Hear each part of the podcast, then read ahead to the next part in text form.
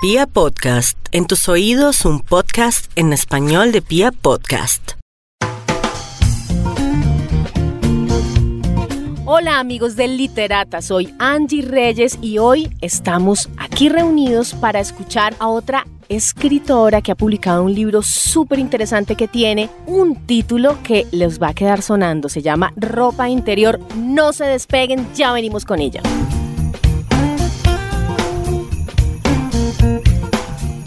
Hola Lina, ¿cómo estás? Hola Angie, estoy muy bien y muy contenta de estar aquí en Literata. Yo quiero presentar, antes que nada, a Lina. Ella es una colega de nosotros, es comunicadora también, magíster en periodismo, publicista y redactora. Sí, señora. O sea, persona que empezó, como muchos de nosotros, dándole a las palabras a través del periodismo. Y en las agencias de publicidad. También. Exactamente, sí, muchos de nosotros pasamos por agencia y bueno, hicimos nuestros pinitos ahí, pero luego tú pasaste a el tema de la literatura o tal vez siempre estuvo la semillita ya, ¿no? Pues mm, a mí siempre me gustó leer ficción, eh, entonces digamos que mm, la semillita estaba ahí. Eh, sin embargo, pues fue cuando yo no vi más como un futuro para mí eh, donde estaba trabajando eh, y me cansé bastante como del, del mundo de las agencias. me metí a hacer mi maestría en periodismo, empecé a escribir no ficción, empecé a escribir periodismo narrativo, piezas de largo aliento. Em, y eso pues sí, definitivamente detonó en mí como una, una gran pasión y un gran impulso por seguir haciéndolo. Entonces, eh, en algún momento dije, bueno, pues ¿por qué no experimento con la ficción a ver cómo me va? ¿No? Yo creo que es como un como una ganita que siempre tiene ahí el periodista eh, cierto, es cierto. Pues yo creo que a, a, muchos les pasa. entonces, eh, sí. entonces sí, me metí a hacer un curso de, de, escritura creativa muy chévere, un diplomado en, en el Instituto Caro y Cuervo.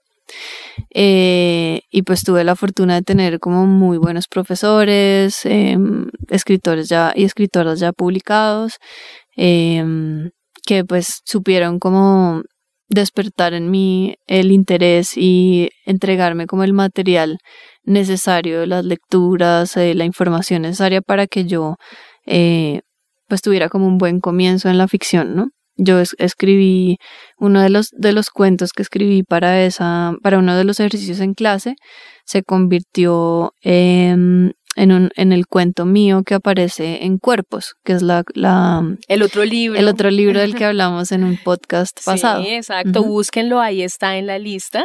Es, es, muy interesante porque son varias autoras que se reúnen a hablar precisamente de ese tema. Exactamente. Entonces, eh, sí, fue, fue como, así fue la transición entre el paso a la, a la escritura de ficción. Y cuando tú tomaste esa decisión, eh, que no es una decisión fácil, no solamente en este campo, sino en muchos otros. Yo tengo aquí también eh, eh, la experiencia de un colega también que él era odontólogo y a sus cuarenta y pico de años votó la odontología y dijo quiero dedicarme a hacer cine.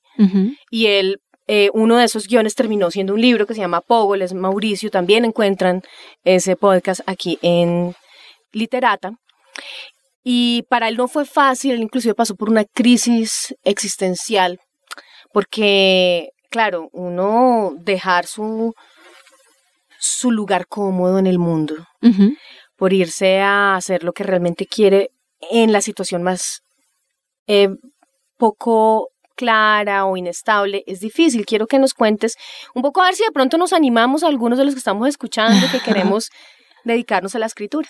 Bueno, pues primero una claridad, yo sigo trabajando en comunicaciones, ya no en, en agencias. Eh, Pero sí sigo trabajando en comunicaciones porque pues hay que pagar las cuentas y además hay que comer, hay que Tengo una familia, tengo un bebé, entonces eh, pues hay que vivir de algo. Entonces, y yo la, a mí la verdad me gusta mucho mi trabajo, lo que pasa es que, que cambié como el tema de la agencia de publicidad por eh, instituciones educativas y por proyectos de transformación social.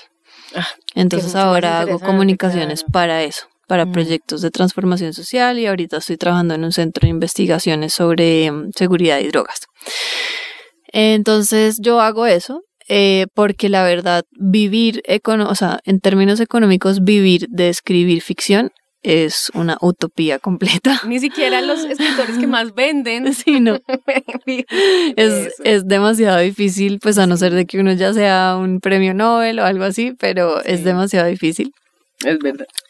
Entonces, eh, entonces pues hay que, hay que tener pues ot- otro trabajo. Eh, pero eh, para mí eso es bueno. Para mí eso es bueno porque las otras cosas que hago alimentan mi escritura.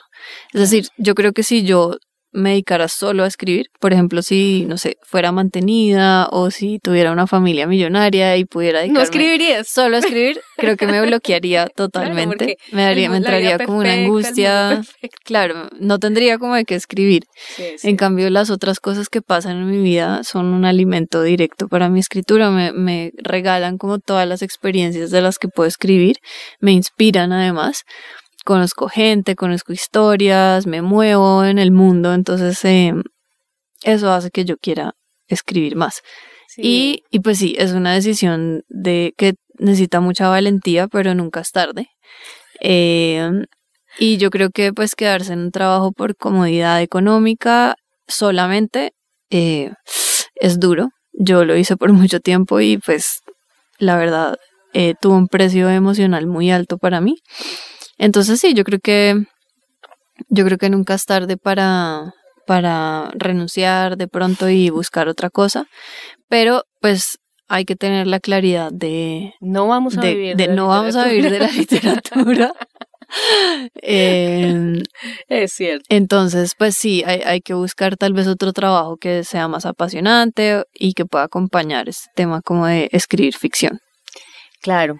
Y yo estaba eh, pensando ahora no solamente en, en ese cambio de vida, sino también en el cambio en la escritura. Porque una cosa es escribir contenidos eh, estratégicos, publicitarios. Otra cosa distinta es escribir periodismo, no ficción. Y otra cosa completamente diferente es escribir ficción. Entonces, ese salto entre estas tres expresiones, ¿cómo lo viviste?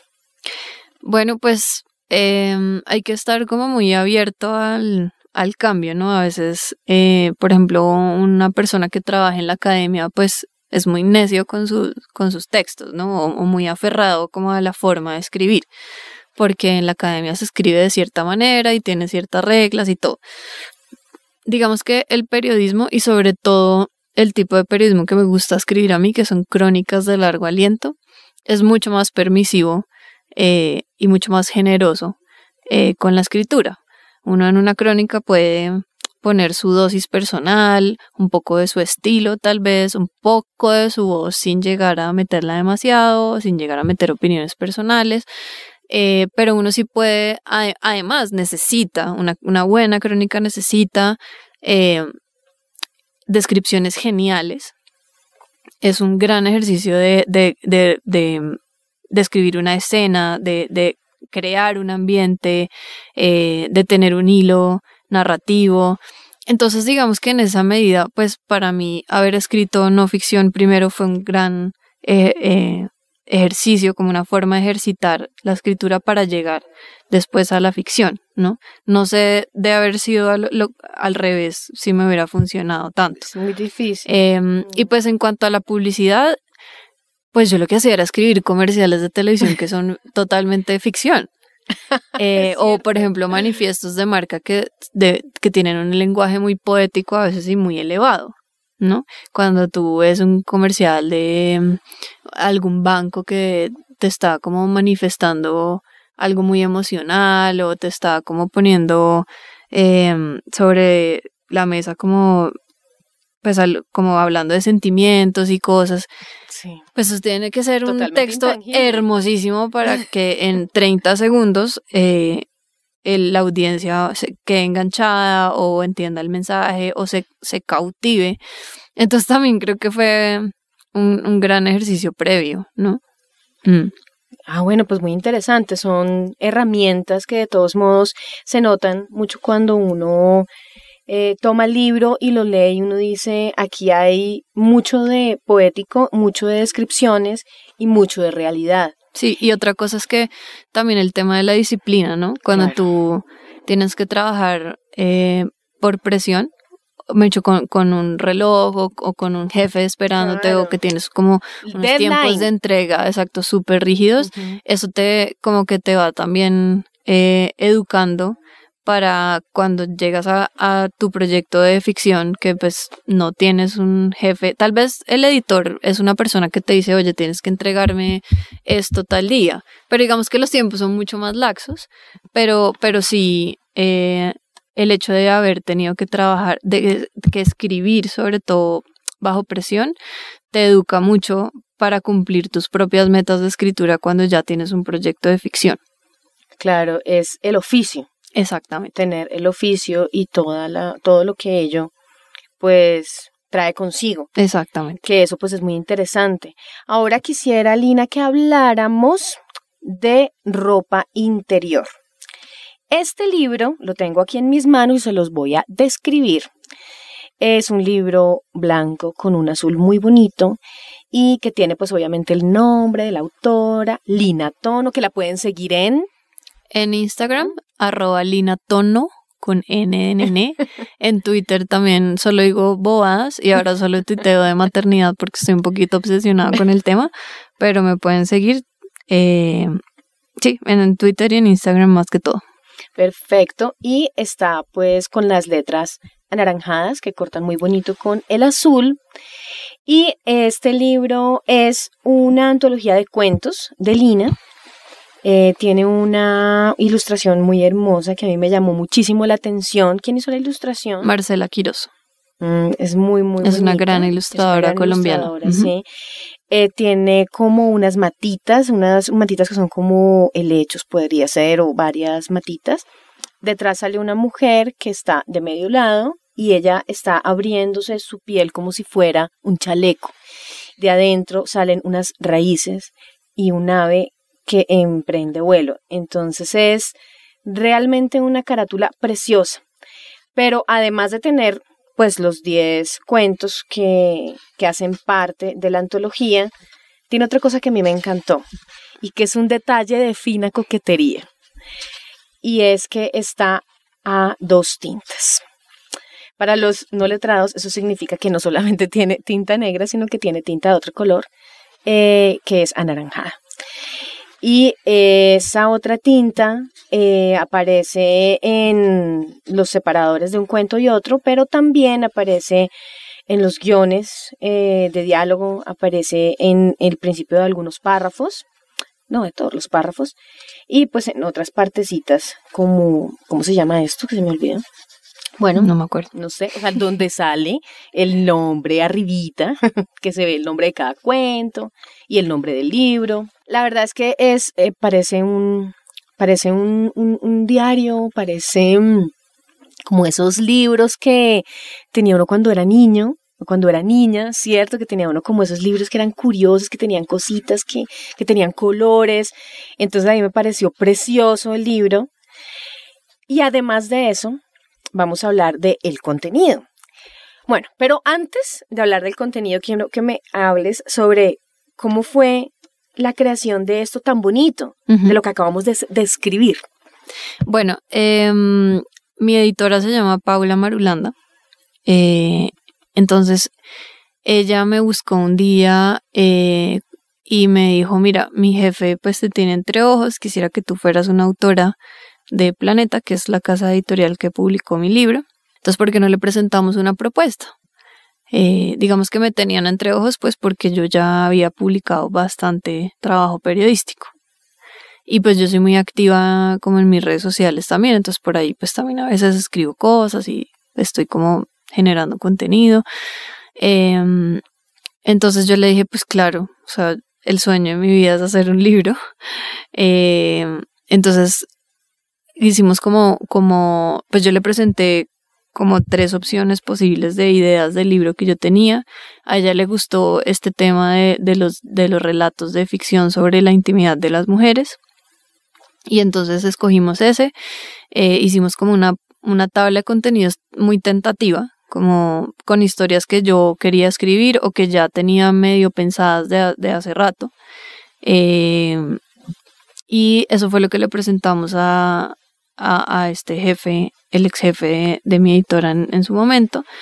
Eh, él aprobó el proyecto y yo firmé contrato y arranqué a escribir y duré escribiendo un año y medio. Muy de la mano, pues eh, muy el, el trabajo de, escribir un libro es un trabajo en equipo, muy en equipo con mi editora, siempre ah, conversando mucho, eh, estando muy en contacto, eh, y bueno, ya, ya cuando tuvimos como el manuscrito, después de haberlo revisado y revisado y revisado ocho mil veces, mmm, también pasó por la revisión de Carolina López, eh, que es una gran eh, correctora de estilo y además también es editora, entonces pues también nos dio como su, eh, su criterio, nos ayudó como con ciertas cosas. Y eh, tuve un segundo lector que es un gran amigo mío que es también pues muy amante de la poesía, aficionado. Y eh, ya después pasamos al tema del diseño. Entonces con el director eh, de diseño editorial de allá de Planeta, pues empezamos a explorar como ilustradoras que nos gustaran, escogimos a Marcela, le, le pedimos que nos hiciera una propuesta de, de, portada y ya fuimos como armando toda la parte estética del libro, queríamos que fuera un objeto bonito, ¿no? También además de ser, pues de tener unas historias chéveres, queríamos también que fuera algo rico de tener, ¿no? Como de, de mirar. Y lo es. Entonces, eh, entonces sí, así fue. Pues bien interesante. La verdad es que es un objeto muy bonito, sí, es verdad. Pero además también es un libro que eh, nos va a hablar de nosotras mismas. Porque como tú misma lo decías, eh, los relatos hablan sobre la intimidad de las mujeres pero no es la intimidad que mm, de manera estereotipada se ha venido vendiendo siempre, no como la mujer y su sexualidad, que es lo único pues, de lo que se habla, o la mujer y sus hijos. Obviamente que está acá eso, porque eso hace parte, pero eh, hay muchísimas cosas más. Hay un trabajo eh, literario con el cuerpo, así como lo hiciste con el libro Cuerpos. Uh -huh. Aquí también eh, hay una exploración de la autora para crear un lenguaje que pase por el cuerpo. Sí. Creo que eso es mmm, una cosa que se ve en el libro y que se logra muy bien. ¿Tú nos puedes profundizar al respecto? Sí, claro. Pues primero quisiera como explicar que el libro eh, se llama Ropa Interior precisamente por eso, porque mm, para mí es como las historias son hablan de todo eso que está siempre como que no está en nuestra superficie como mujeres, ¿no? Que no es la ropa que llevamos por fuera, sino la ropa que llevamos por dentro y que a veces aprieta, que maltrata, que siempre está ahí, que nos contiene, que nos limita, que nos dibuja, que nos esculpe, ¿no? Que a veces duele, que nos deja marcadas, eh, o que a veces nos hace ver muy bien, ¿sí? Ent sí. o sea, que nos hace sentir cómodas o incómodas, pero es todo eso que, que no se ve, ¿no? Pero que siempre está ahí. Entonces, y pues que a veces está raída, a veces está motosa, eh, a veces está rota. Entonces, sí, la, las historias de ropa interior son, son eso, son como historias de por dónde nos rompemos las mujeres, ¿no? Como o sea, ahorita pues se habla mucho como de, del poder de la mujer, ¿no? Como de, y de ser empoderada, de, de, todo este tema y pues a mí me parece maravilloso. Yo sí. soy también eh, una eh, amante feminista. como del movimiento feminista. Sí, yo también. Eh, me encanta como la causa, pero mi libro pues no, o sea, no van a encontrar en el libro de estas mujeres que ya tienen eso resuelto o que ya están embarcadas en esa conversación. Porque además ninguna lo está realmente. No, sino que todas, todas eh, estamos en están la lucha. luchando y están chocando constantemente entre hay un choque constante como entre el mundo interior de estas mujeres y el mundo exterior, como lo que ellas de verdad son y lo que se espera de ellas, em, las inseguridades, los miedos, la ansiedad, la depresión, en el trabajo, en el amor, en el sexo, en la relación con el propio cuerpo, eh, el, el, hecho de madurar, de crecer como una mujer en este mundo, ¿no? Todos esos son temas que pues nos presentan a las mujeres reales. Pues, siento que es, muy honesto, siento que es como así, estas cosas nos pasan eh, a todas, o bueno, a todas digo como a las mujeres que viven como en condiciones parecidas a las mías o a las de los personajes de, del libro, porque pues obviamente hay mujeres que vienen en contextos eh, muy diferentes y pues no tienen como las mismas historias eh, y eso no se puede desconocer. Pero si, por ejemplo, cuando mis amigos hombres lo leen o cuando algún hombre lo lee me dice, ¿en serio a ustedes les pasa eso? Como yo no sabía que a ustedes les pasaba eso, que no sabía que pensaban eso. Sí, es, es realmente eh, un choque, yo creo, y quiero que, que me cuentes si de pronto algún hombre te ha dicho que lee esto y no entiende y cree que es imposible y que es demasiado ficti porque cree que no pueda existir esas sensaciones y esos pensamientos en, una mujer. No, sabes que nunca me han dicho que, crean que es... Em, me he hecho como que saben que es un libro de ficción, pero saben que también es verdad. Claro. Que es la realidad. Entonces, más bien es como que se asombran y dicen, yo no sabía. Por ejemplo, hay un cuento que se llama 1998. Es el diario de una niña de 14 años. Es una niña que va a un colegio de solo mujeres, eh, religioso, y esa es la historia de, cómo ella le cuenta a su diario lo que va pasando el día a día en el colegio. Todas tuvimos uno de eh, esos. y cómo es su relación, cómo es ese primer encuentro con los hombres, ¿no? Ella siempre habla de los hombres allá como algo extraño, ah. extraterrestre en su vida, y le cuesta mucho relacionarse de una forma natural con ellos, porque en su familia tampoco hay muchos hombres, entonces eh, pasa mucho trabajo y mucha angustia y mucha inseguridad eh, pues sumado a todas las inseguridades que puede tener una preadolescente. Claro.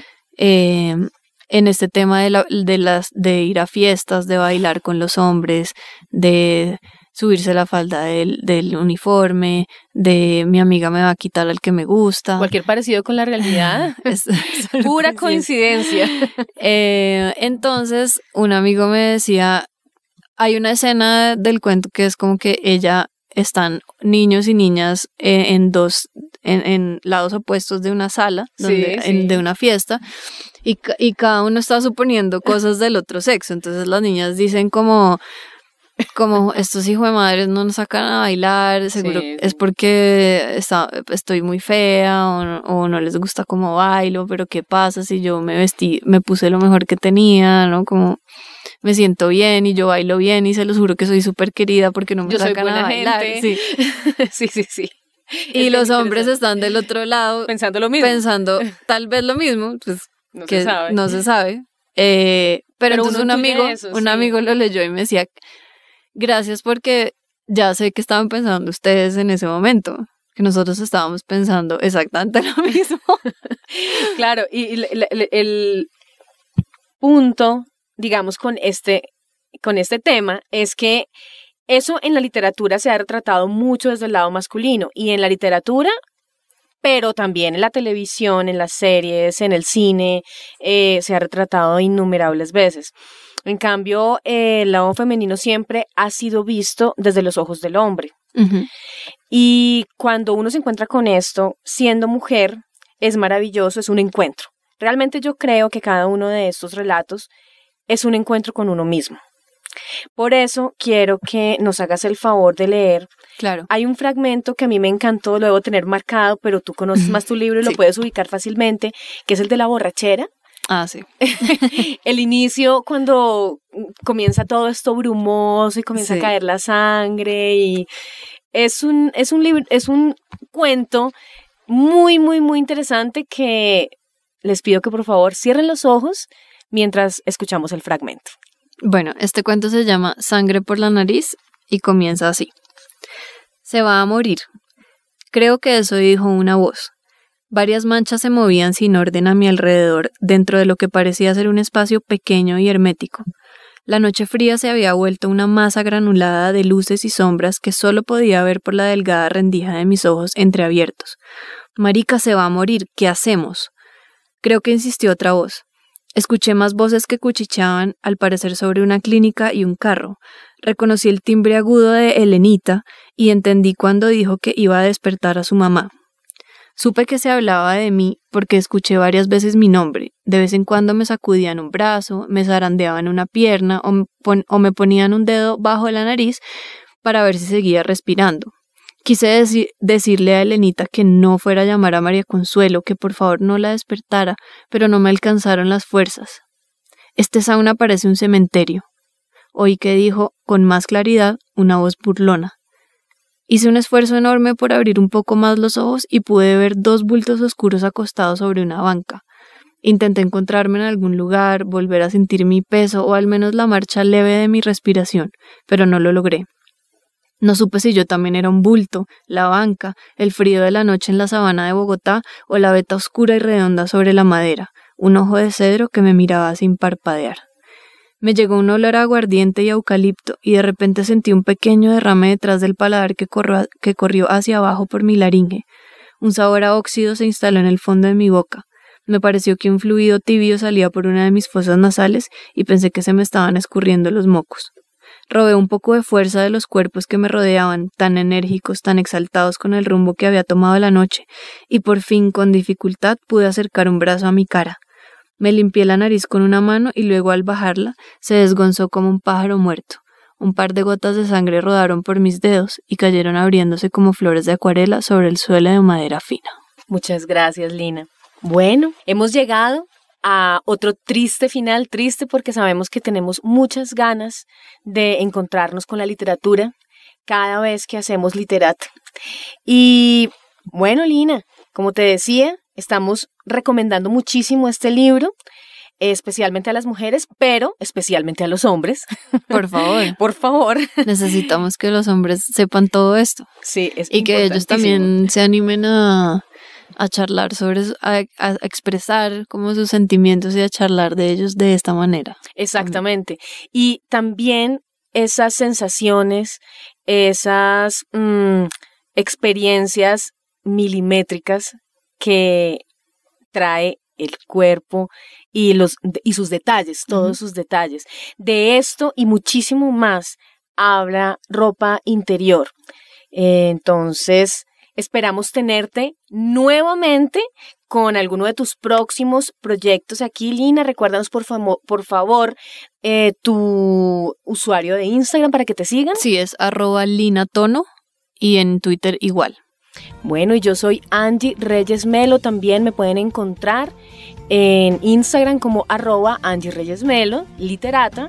Y eh, recuerden que allí ustedes van a encontrar no solamente los mm, podcasts que salen aquí en Literata, sino también uno que otro libro y de pronto uno que otro regalito literario que les hacemos. Entonces muy pendientes de nuestras redes sociales y nos escuchamos en un próximo Literato.